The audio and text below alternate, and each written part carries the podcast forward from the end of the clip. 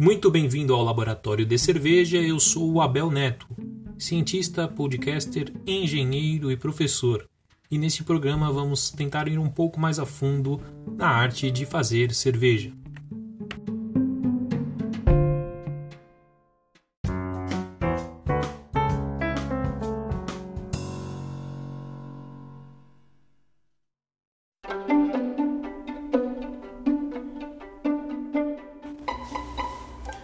No programa de hoje falaremos sobre a sensação bucal da cerveja.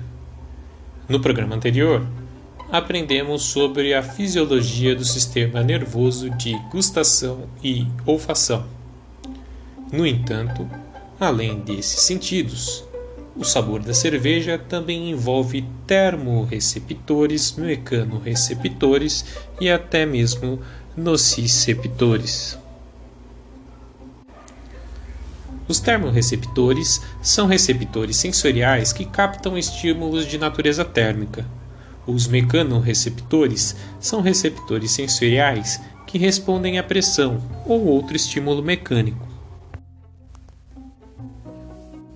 Não é tão fácil definir quais são os atributos físicos e químicos responsáveis pela sensação na boca. Um grande problema é a dificuldade em descrever as sensações. Desde sempre, houveram várias propostas de alteração na roda do sabor da cerveja para incluir ou retirar termos que indicam sensação. Deve-se levar em consideração também a dificuldade da tarefa de se encontrar padrões de referências para representar as terminologias. Os termos amplamente aceitos para descrever sensações na boca se dividem em três grupos. São eles: termos de atributos, como carbonatação, tamanho da bolha, volume da espuma, termos de corpo, como densidade e viscosidade, e termos de retrogosto, como oleoso ou adstringência. Vamos falar um pouco sobre os parâmetros físicos e químicos que podem contribuir para a sensação na boca causada pela cerveja. Camada de espuma. Uma boa camada de espuma densa e estável em um copo de cerveja é visualmente atraente e apresentará um paladar com terminologias como suave e macia. Entre os compostos da cerveja que contribuem para a formação de espuma e que também são citados como importantes na sensação do paladar, estão a proteína, os polifenóis, os glicerol, uh, os carboidratos, o etanol e o dióxido de carbono. Dióxido de carbono. Cervejas com baixos níveis de carbonatação aparentam ser planas e sem graça, enquanto altos níveis de carbonatação causam a sensação de formigamento que tem um efeito refrescante e vívido. Alto teor de carbonatação também pode cobrir pequenos erros no sabor da cerveja. Outro efeito interessante é que o menor teor de CO2 leva a cerveja a ter, o que alguns degustadores dizem ser, a menor sensação de espinhos no palato. O nitrogênio gasoso, quando misturado com o dióxido de carbono, faz a cerveja reduzir o tamanho da bolha e produzir uma espuma muito mais cremosa. Além disso, o tamanho menor da bolha da espuma da cerveja produz maior estabilidade de espuma. Proteínas ou polipeptídeos. Quase toda a proteína da cerveja é derivada de cevada, Produtos de degradação da proteína, como as proteoses, as albumoses e a peptona, são consideradas de particular importância para a retenção da espuma e para a plenitude do corpo da cerveja. As proteínas são potencialmente importantes para a sensação da cerveja na boca porque são capazes de formar coloides. Sugere-se que são o tamanho e a complexidade desses agregados que contribuem para a suavidade na boca. Se houver um baixo nível de coloide, a cerveja perde o corpo e aparecerá vazia. Esses coloides são mais sentidos mecanicamente do que provados no paladar. Ou seja, essas micelas coloidais revestem o interior da boca do paladar na superfície da língua. A sensação geral resultante é a de preenchimento da boca. No entanto, a maioria dessas suposições não são substanciadas com dados químicos, físicos ou sensoriais. Polifenóis a cerveja contém uma mistura complexa de compostos fenólicos. Aproximadamente dois terços são derivados do malte, com a outra parte fornecida pelo lúpulo. Está bem estabelecido que a reação desses compostos com material proteico contribui para a turbidez da cerveja. No entanto, o papel do polifenol é, como contribuinte para a astringência, amargura e corpo é muito controverso. A maioria dessas suposições não são substanciadas como dados químicos, físicos ou sensoriais.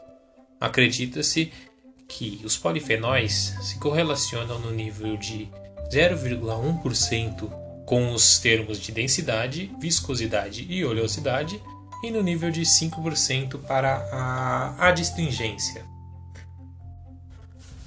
Cloreto os íons de cloro provêm principalmente da água, ainda que alguns também surjam do próprio malte. Embora não exista evidência sensorial, é geralmente assumido que os íons de cloro produzem cervejas mais redondas, mais cheias, mais suaves e mais macias no paladar.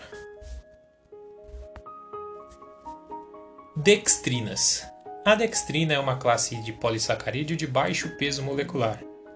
Esses carboidratos complexos e não fermentáveis são produzidos pela hidrólise parcial do amido pela ação das amilases durante a trituração.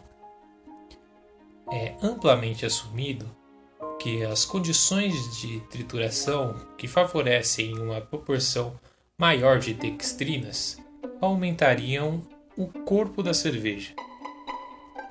No entanto, há divergências na literatura sobre este assunto. Alguns pesquisadores sugerem que um alto nível de dextrina no mosto resulta em baixo grau de fermentação, produzindo cervejas com uma sensação na boca espessa e pastosa, enquanto a maior parte dos estudos parece afirmar que as dextrinas têm pouco ou nenhum efeito nos atributos de sensação na boca. Beta-glucano. O beta-glucano é o nome dado a um composto de duas ou mais moléculas de glicose ligadas entre si em uma forma específica. O beta-glucano na cerveja é derivado principalmente da parede celular do endosperma da cevada e exerce uma grande influência na viscosidade do mosto da cerveja. Estudos indicam que, embora o beta-glucano possa ser importante na medição instrumental da viscosidade do mosto e da cerveja, este parece contribuir pouco para a viscosidade sensorial. Álcool. Acredita-se que o etanol contribui fortemente para o corpo da cerveja. Além do etanol, a cerveja também contém uma variedade de outros álcools,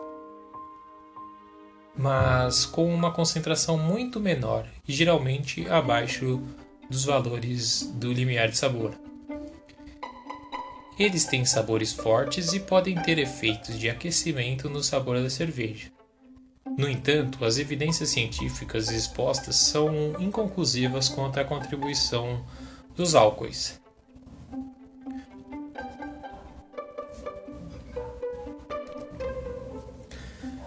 Glicerol. O glicerol na cerveja surge principalmente como um produto do metabolismo dos carboidratos pela levedura.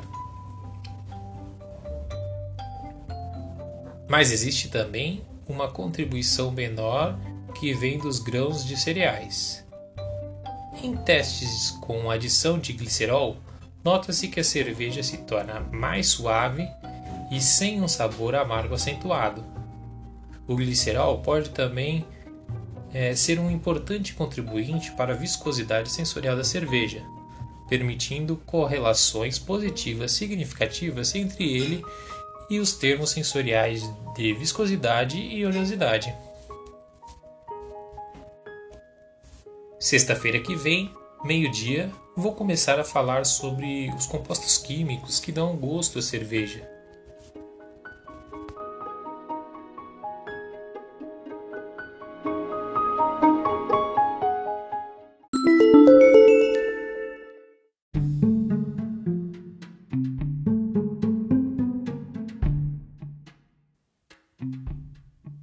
Muito obrigado a vocês que acompanharam o programa de hoje.